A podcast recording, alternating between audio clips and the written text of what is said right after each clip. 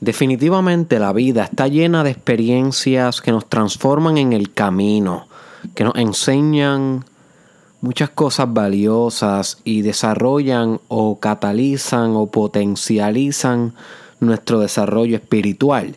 Y no hay que ser muy inteligente para entender que debemos estar activamente buscando dichas experiencias porque a mayor cantidad de experiencias de estas vivamos, mayor va a ser nuestro desarrollo personal.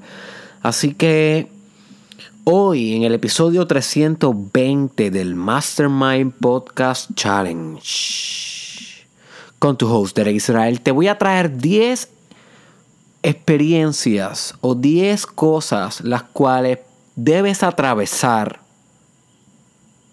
para obtener un gran desarrollo espiritual.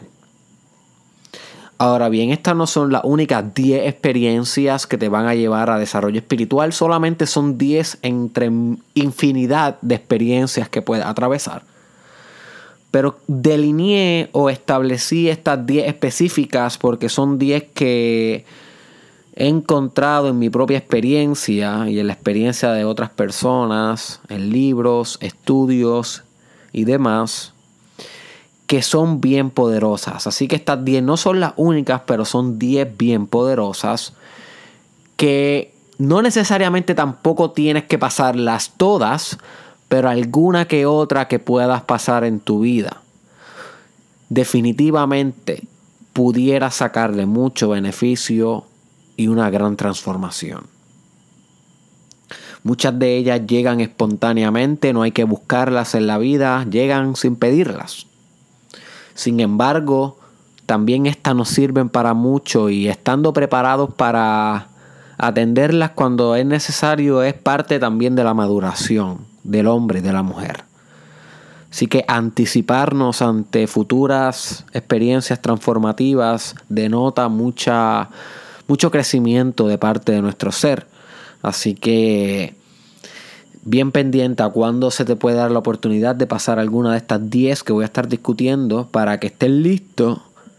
Cuestión de que puedas transformarte cuando llegue el momento.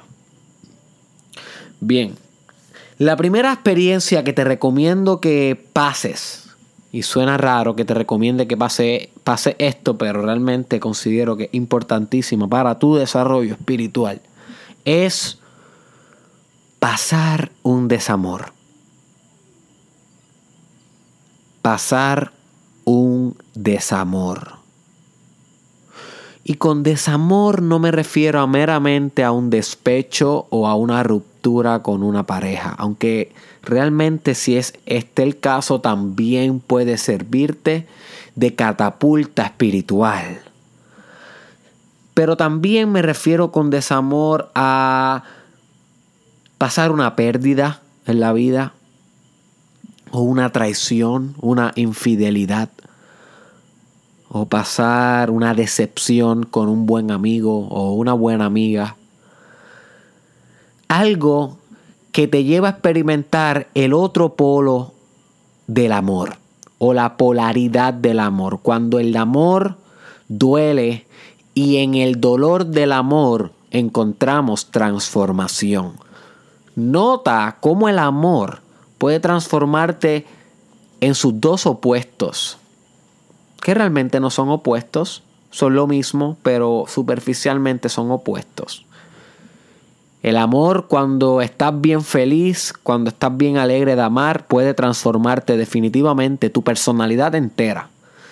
Pero también cuando hay un desamor puede transformarte la, la personalidad entera. Cuando sufres por amor, cuando el amor se convierte en dolor, esa experiencia, sea por lo que sea, por una pérdida, por una ruptura de una relación, por una traición, ese desamor puede ser el agua que alimenta la sed de tu evolución.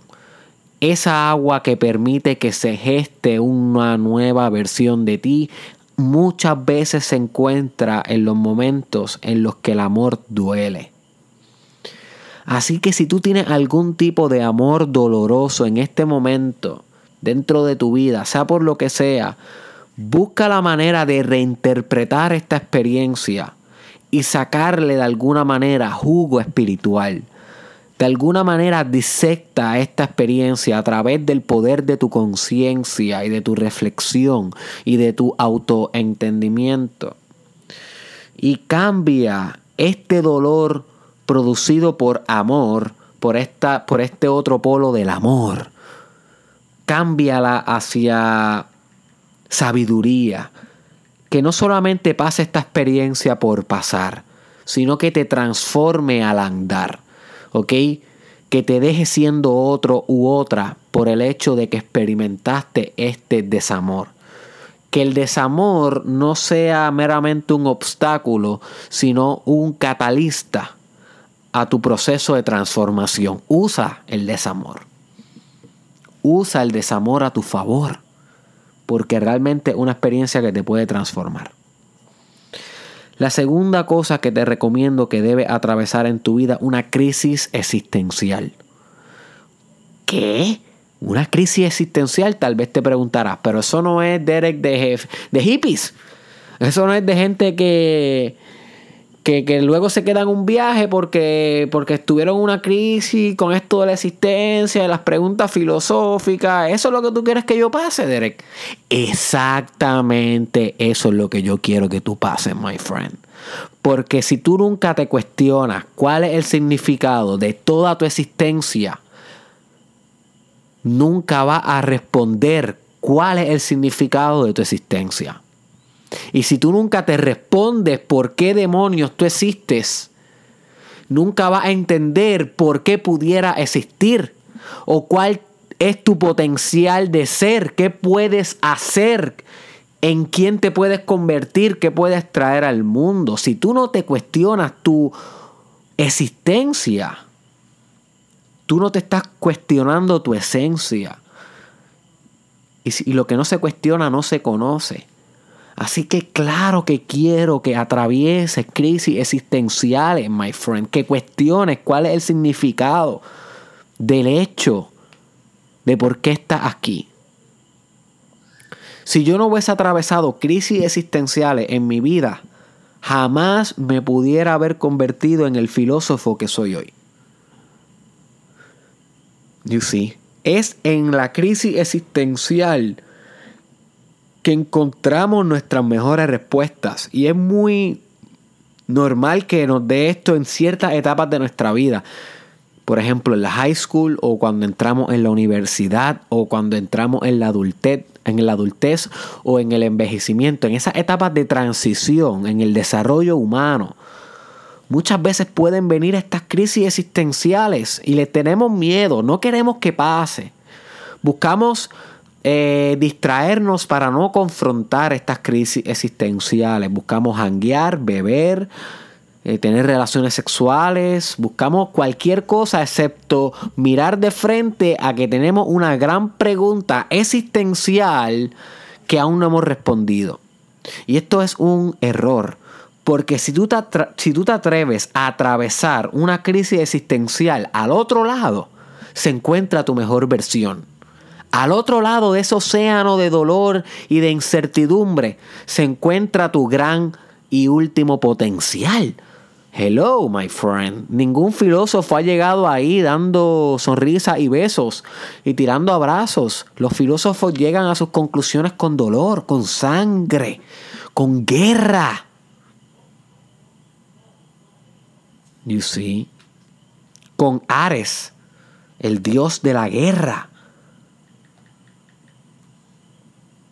Así que no le temas a tus crisis existenciales, abraza tu crisis existencial, abraza que no sepa un divino demonio por qué está aquí y cuál es el meaning de por qué está aquí, qué se supone que haga aquí. Atrévete a desconocerte y atrévete a conocerte. La tercera cosa que debes pasar es una crisis paradigmática. ¿What? ¿Y qué se supone que sea eso, Derek? Tal vez te preguntas. Una crisis paradigmática es cuando cuestionas todos los paradigmas que rigen tu vida y entiendes que ninguno es la verdad absoluta. Y esto te lleva a una crisis porque la certidumbre que tenía intelectual sobre cómo funcionaba la realidad y los mecanismos que operan inherentemente en ella para los procesos metafísicos y circunstanciales que se manifiestan en tu día a día, vas a entender que ninguna de esas explicaciones son la manera en cómo funcionan esos procesos, esos mecanismos, no tienen ninguna idea de cómo funciona la realidad. No tiene idea. Esa es la crisis paradigmática. Tú, si tú crees que tienes idea o que tienes entendimiento de cómo funciona la vida, my friend, todavía no, está, no ha experimentado una crisis paradigmática. Lo que quiere decir es que todavía tiene un paradigma que es un conjunto de creencias que se hacen un sistema epistemológico con sentido, o sea, un sistema que no se lleva a la contraria, un paradigma básicamente un sistema de conocimiento que parece ser real porque tiene lógica, pero no necesariamente es real, solamente es una, un sistema de creencias Por ejemplo, el paradigma feminista, el paradigma materialista, el paradigma capitalista, el paradigma psicoanalista, el paradigma socialista, el paradigma eh, fisicalista. Todo, todas esas asunciones que tú las das por hecho, porque te las enseñaron en la escuela, porque están inherentes en el discurso de la universidad y de la epistemología y de la lógica, son paradigmas, no son real. O sea, no son realidad, son paradigmas. Búscate la definición de paradigma y vas a entender un poco más lo que te estoy diciendo.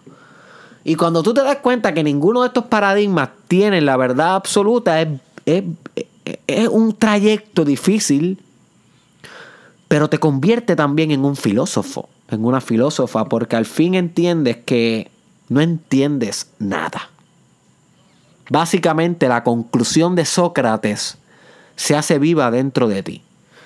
Solo sabes que no sabes nada. You see. Y esto también permite que tengas una apertura mental al saber. Porque lo contrario a una crisis paradigmática es una certidumbre dogmática y ortodoxa. Voy a repetir esto. Lo contrario a una crisis paradigmática es una certidumbre dogmática y ortodoxa. O sea, que tienes una escuela de pensamiento, suponiendo el catolicismo, por un ejemplo, que te está contestando las preguntas fundamentales de la vida y tú crees que son verdad. No has cuestionado esa ese ortodoxismo, no has cuestionado la dogma, no has cuestionado el paradigma y por consiguiente piensas que tienes certeza en ese conocimiento porque no lo has cuestionado. You see.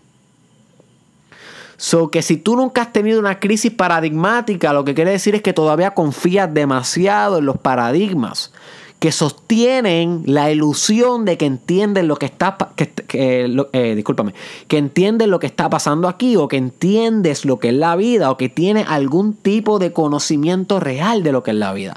Realmente no tienes nada, lo que tienes son paradigmas que no han sido cuestionados bien incrustado en la epistemología de tu conocimiento, en la estructura de tu conocimiento, en lo que tú crees que es real y que por consiguiente permea tu conducta, tu actitud, tu resultado en la vida.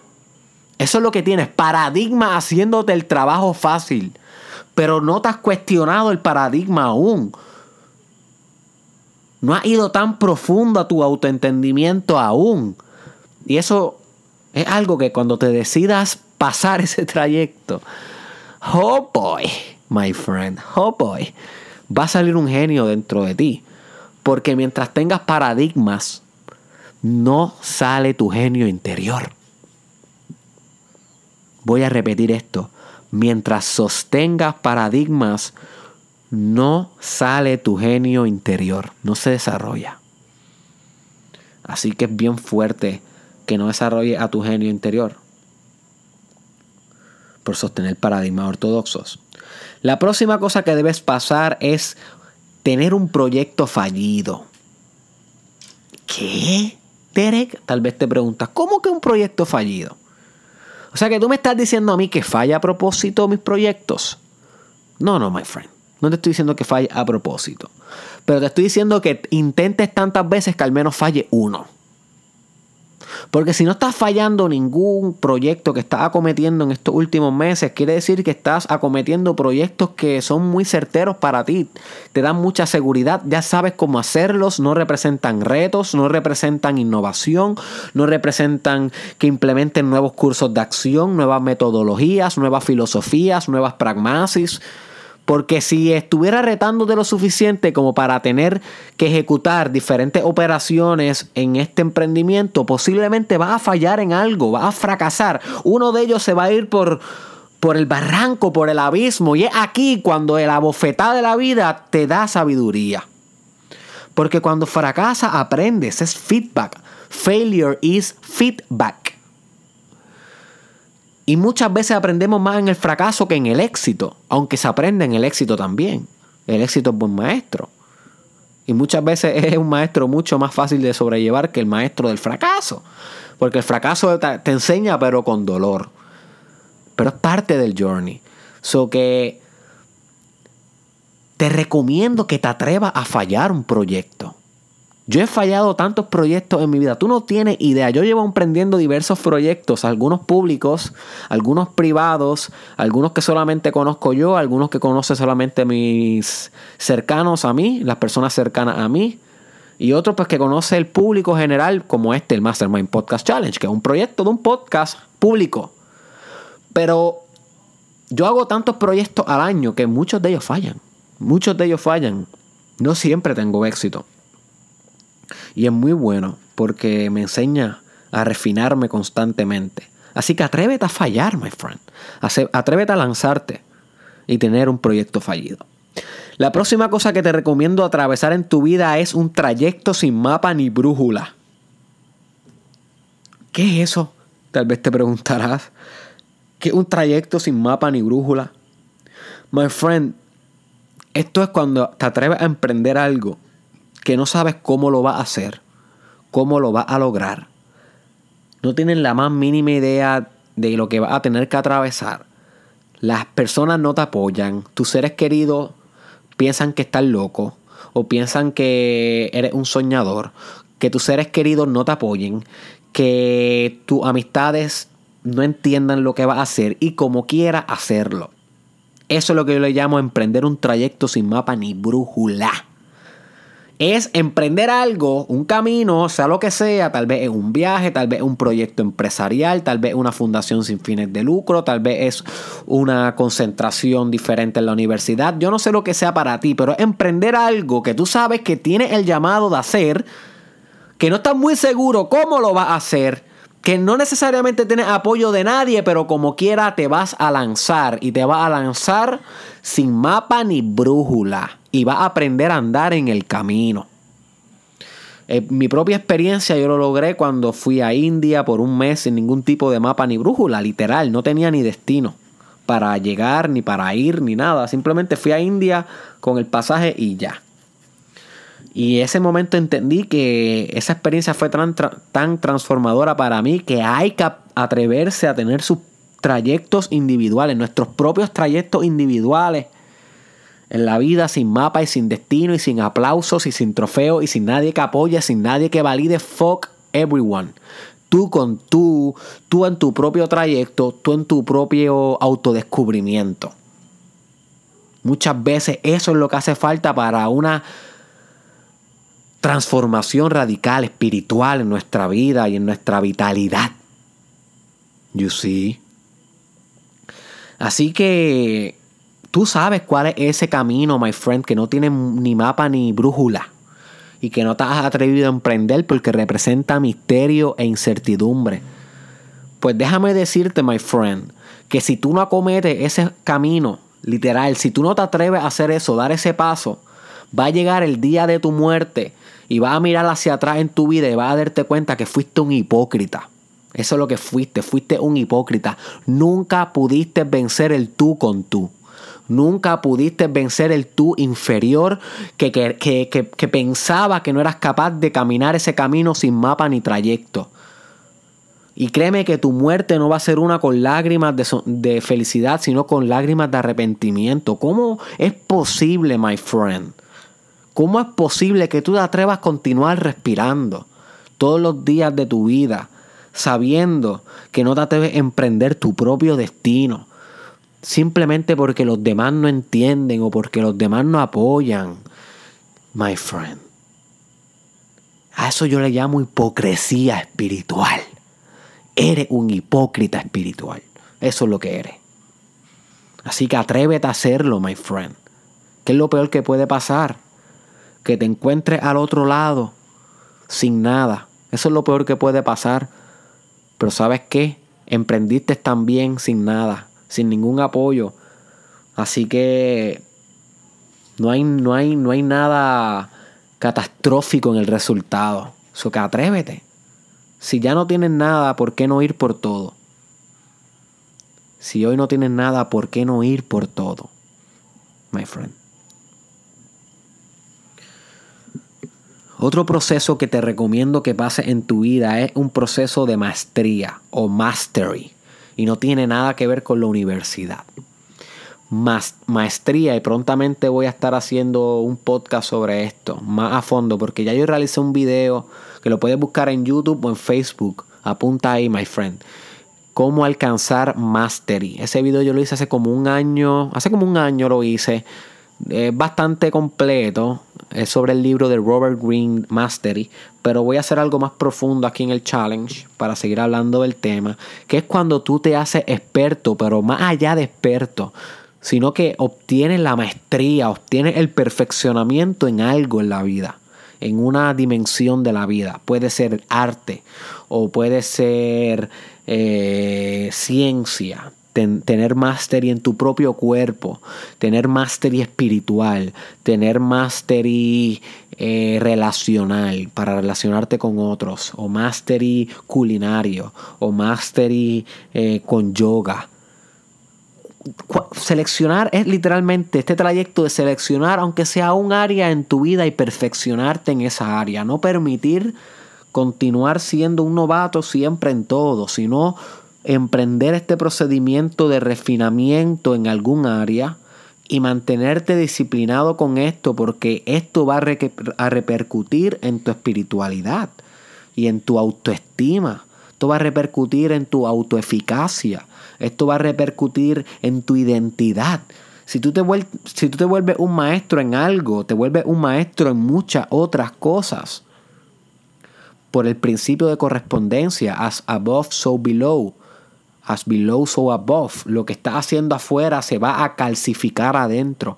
Y lo que se hace dentro se calcifica afuera. You see, wake up, my friend. Necesitas mastery en algo. Deja las excusas. Deja las excusas, ponte a hacer lo tuyo, mueve ese trasero. El próximo trayecto que te recomiendo que pase es un rito de paso. Este es crítico. Un rito de paso es algo que se hace en la vida, un evento que dictamina un punto de transición, un antes y un después. Es un rito de pasar hacia otra etapa en la vida. Se hacía mucho en las tribus, con los niños, con las niñas, eh, la circuncisión, por ejemplo, un rito de paso, o cuando el niño lo llevaban a matar un león o un oso en las tribus allá en el monte, era un rito de paso porque simbolizaba que el niño ya no era niño y se convertía en hombre y demás. Así que los ritos de paso hoy en la sociedad moderna están escasos porque ya no vemos eh, tanto nuestra vida diaria como un ritualismo o simbolismo. El mundo simbólico en la vida diaria se ha perdido. Esa fue uno de los de las proposiciones más fundamentales de Joseph Campbell, el famoso mitólogo que creó la teoría de la, del viaje del héroe. Y en el libro de Hero with a Thousand Faces, el héroe de las mil caras. Te lo recomiendo.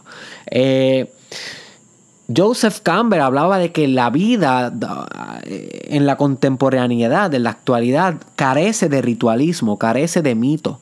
Y por consiguiente el significado ante la existencia también está inexistente y poco comparado con épocas más ricas en significado de existencia y demás, y mitología. Y vitalidad en las historias que se cuentan y en el drama que uno se cuenta a uno, a, uno mismo. You see. Las historias que uno se cuenta, a uno se cuenta a uno mismo para vivir. Nosotros no, nos damos, eh, no nos hemos dado cuenta que el mundo no se compone de átomos, sino de historias. No recuerdo quién fue el que dijo eso, fue un pensador bien profundo. Eh, no, realmente no recuerdo quién fue el que dijo eso. No sé si fue Joseph Campbell también.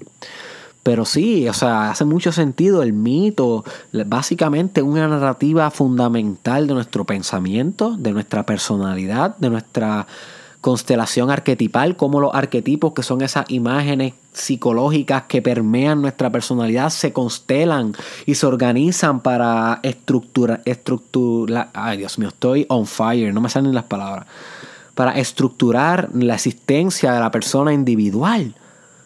So que el mito es fundamental y carecemos de mito, carecemos de rito de paso. Así que una de las, de las cosas que yo te recomiendo que, que busques activamente en tu vida es un rito de paso. ¿Y cómo puedes tener estos ritos de paso? Pues puedes hacer un viaje intencional que simbolice que estás haciendo una transición a otra, a otra etapa o puedes iniciarte en una fraternidad, que fue por lo menos en mi caso un rito de paso. O puedes eh, emprender tu propio proyecto como un rito de paso hacia la adultez, hacia el mundo laboral como emprendedor. O puedes formalizar una familia como un rito de paso. No importa la actividad que tú escojas para trascender de una etapa a otra, lo importante es que le atribuyas un ritualismo, un sentido simbólico a esa actividad que permee la actividad y que psicológicamente se, transduga, se transduce a, mucho crecimiento espiritual y, y, a un próximo nivel de personalidad. ¿Ok? Que psicológicamente se interprete la realización de esa actividad como un próximo nivel dentro de tu mundo interno. ¿Ok? Sé que es un poco complejo. No estoy muy seguro si me hice entender bien con esto del rito de paso. Pero en arroyo habichuela es que haga algo que simbolice una nueva vida en ti. Pero tiene que ser algo que te rete, tiene que ser algo que, tenga mucho significado para ti, que no se te haga fácil hacer para que entonces tengas las emociones asociadas con la transformación, emociones como caos, emociones como incertidumbre, ¿ok? Distrés, no saber qué hacer y como quiera encontrar un camino, porque si no se encuentra el camino, se crea el camino, se construye el camino, y eso obviamente pues transforma al ser humano, al sujeto, durante ese trayecto. Eso es un rito de paso, my friend. Wow. Llevamos siete y son siete que ya me tienen un poquito on fire. Me siento bien caliente por dentro porque sé, sé lo poderoso de cada una de estas cosas. Si te atreves a emprenderla en tu vida, vas a comprender mucho lo que te estoy diciendo hoy, my friend. Así que la próxima es ser padre o madre. Ser padre o madre. Y no me refiero únicamente a tener un hijo biológico. ¿Ok? Quiero dejar esto bien claro. Aunque pudiera eh, también acaparar el hecho de ser padre o madre biológico. No es que excluye esto, pero no solamente se limita a esto, es más allá. Cuando yo me refiero a padre, me refiero al patrón. O sea, la palabra padre viene de la palabra pattern, patrón. No patrón de jefe, sino patrón de aquello que estructura la realidad. El patrón vibracional que estructura la realidad. ¿Ok? Cuando me refiero a madre, no me refiero a la madre biológica, sino a mother, maternidad, materia, tierra, que otra de las maneras en cómo se conceptualiza la madre. Y por último, nutrición. So que yo no me estoy refiriendo a literalmente convertirte en padre o madre, sino a simbólicamente encarnar lo que es ser padre o madre. o mejor dicho, padre y madre a la misma vez, porque ambos somos patrón y nutrición. El hombre y la mujer ambos dan y nutren y ambos estructuran la realidad.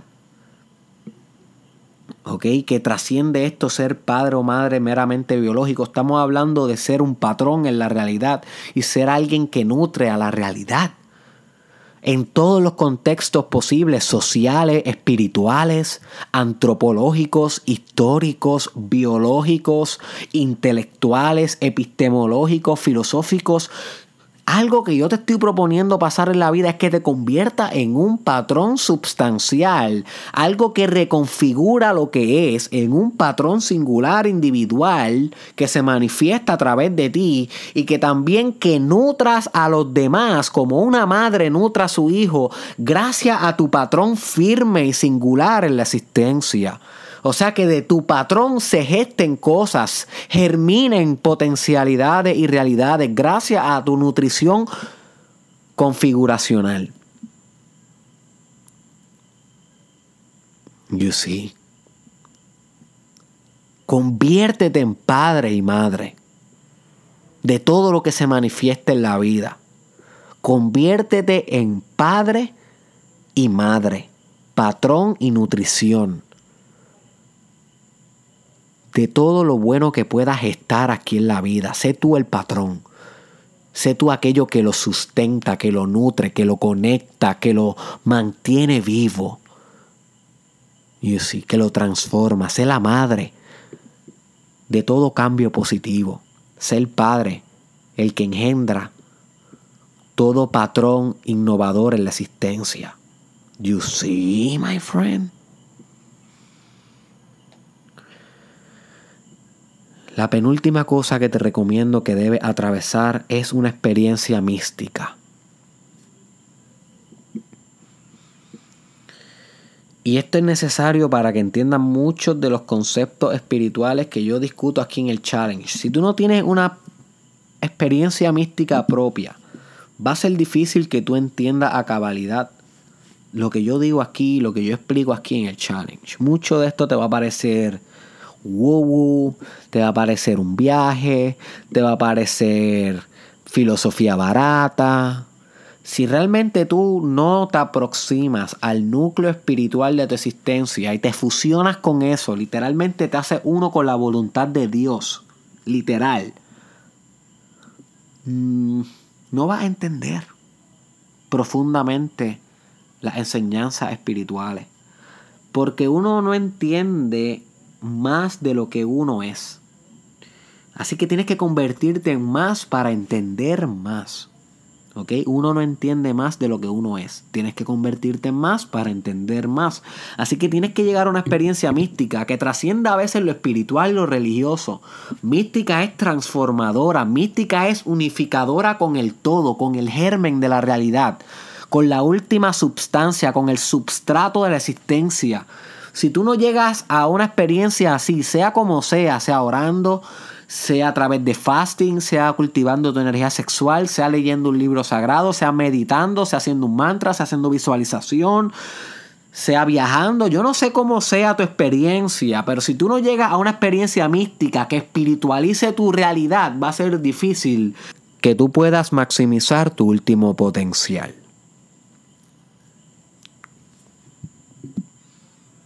Yo sí.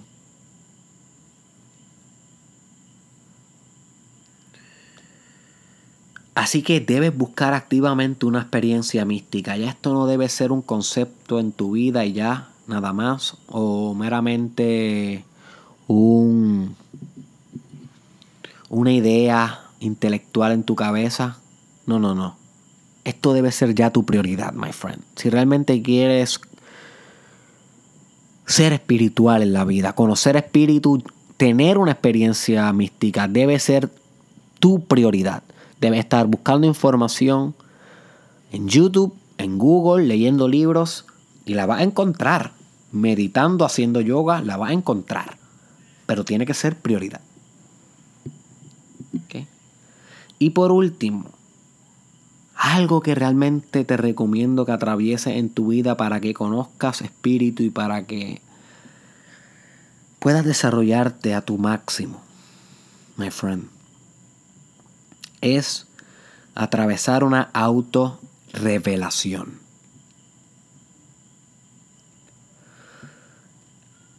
Y la autorrevelación se compone de muchas partes, de muchas circunstancias que tienes que atravesar. Es un conglomerado, no es un evento y nada más. Aunque se pudiera definir como en el momento en el cual tu yo superior se revela ante ti y al fin tú te rindes ante él. ¿Ok? Cuando al fin tú te rindes hacia lo máximo que puedes ser. Cuando al fin tu ego débil y tu ego inmaduro dice, ¿sabes qué? Voy a fusionarme con el todo que puedo ser. Voy a fusionarme con mi yo superior y voy a rendirme ante mi máxima capacidad. Esa es una autorrevelación. Cuando tú descubres quién tú eres y te das cuenta que eres mucho más grande de lo que eres hoy y te determina a encarnar esa grandeza sacrificando la debilidad de hoy. ¿Ok? Autorrevelación es sustituir esa vocecita de tu mente que pertenece a tu yo inferior, al yo que todavía tiene dudas, al yo que todavía tiene traumas, al yo que todavía tiene emociones que atrasan su propósito de vida y sustituye esa voz por una voz del yo superior, una voz que carga divinidad, una voz que carga creatividad, una voz que carga proyección hacia el futuro, liderazgo, determinación, mucho más fuerte que la voz que tú tenías anterior. You see, porque al fin se reveló tu máximo potencial. Te permitiste conocer a ti mismo. Es como si tu espíritu se mirara al espejo y viera lo magnificente que es. You see. Pero para obtener esa autorrevelación necesitas introspección, que es la capacidad de reflexionar tus propios procesos y métodos. Necesitas autodescubrimiento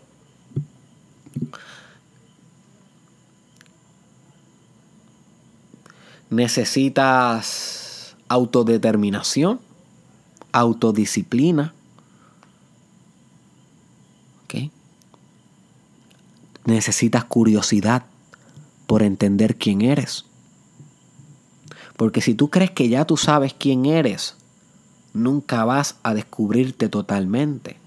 Nunca vas a descubrir todas las partes de ti que no, has descubierto aún, que no conoces aún, que están latentes en potencial. No has completado en su totalidad la personalidad, tu personalidad, como diría Carl Jung. Carl Jung, famoso psiquiatra, hablaba sobre que la personalidad se hacía total cuando todos los contenidos que se desconocían de esta, que pertenecían a lo que él llamaba la sombra o lo inconsciente, al fin se integraban al consciente, a tu ego, a tu personalidad total. Y este núcleo de riqueza psicológica entonces vitalizaba al sujeto, a ti, y este sujeto entonces podía vitalizar la existencia en la cual inherentemente era parte, o sea, el mundo completo tuyo. Tú transformas el mundo al, lograrte, al lograr transformarte a ti, a través de totalizar tu personalidad, que tiene que ver directamente con entender quién eres y revelarte a ti mismo, mirarte al espejo, reconocerte, aceptarte, encarnarte, fusionarte con tu yo superior, hacerte uno con Dios, con su voluntad, sacrificio y libre albedrío. You see, autorrevelarte, my friend, revelarte a ti mismo tu último potencial e ir hacia Él todos los días de tu vida.